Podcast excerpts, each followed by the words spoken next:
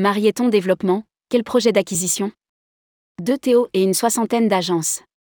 À l'occasion de la convention des franchisés Avas Voyage qui se déroule jusqu'au 23 avril 2023 sur le commandant Charcot de Ponant, Laurent Abitbol, président du groupe Marieton Développement a annoncé qu'il allait acquérir deux tours opérateurs dans les mois qui viennent ainsi qu'une soixantaine d'agences. Rédigé par Céline Imri le samedi 22 avril 2023.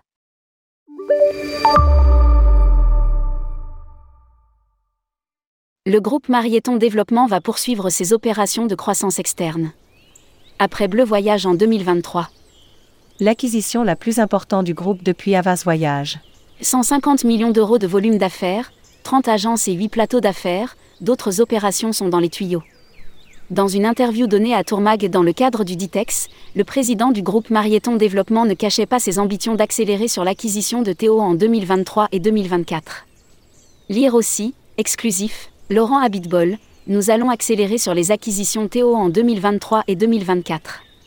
Dans le cadre de la convention Avas Voyage, il a confirmé l'acquisition dans quelques mois de deux tours opérateurs, dont il n'a pas révélé les noms. La distribution n'est pas en reste. Le président du groupe souhaite compléter le maillage de son réseau. Nous visons encore 50 à 60 agences dans les lieux où nous ne sommes pas présents. Marieton Développement, plus de 300 agences intégrées et 27 plateaux d'affaires. La stratégie de Laurent Habitbol serait-elle de créer un groupe intégré? Non, répond-il. Ma stratégie, c'est que je n'ai pas de stratégie, ce sont des opportunités. Mais je crois en l'agence de voyage, au retail. Le groupe compte 150 agences Selectour, 17 Auchan, 8 Carrefour, 230 agences Avas Voyage ainsi que 2 clubs Med et 27 plateaux d'affaires. En 2022, Marieton Développement a réalisé 2,1 milliards d'euros de volume d'affaires pour un EBITDA à 31 millions d'euros la trésorerie hors PGE se monte à 155 millions d'euros. Avas Voyage a enregistré 760 M euros de volume d'affaires, sans les franchisés, soit une activité équivalente à 2019 mais avec une meilleure rentabilité. Aucun dividende n'est reversé aux actionnaires, deux tiers de ce que nous gagnons sont réinvestis dans les agences et les investissements, ce qui nous permet aussi d'acheter cash des entreprises. L'actionnariat fera sa plus-value au prochain LBO qui n'est pas prévu pour l'instant, explique le président du groupe.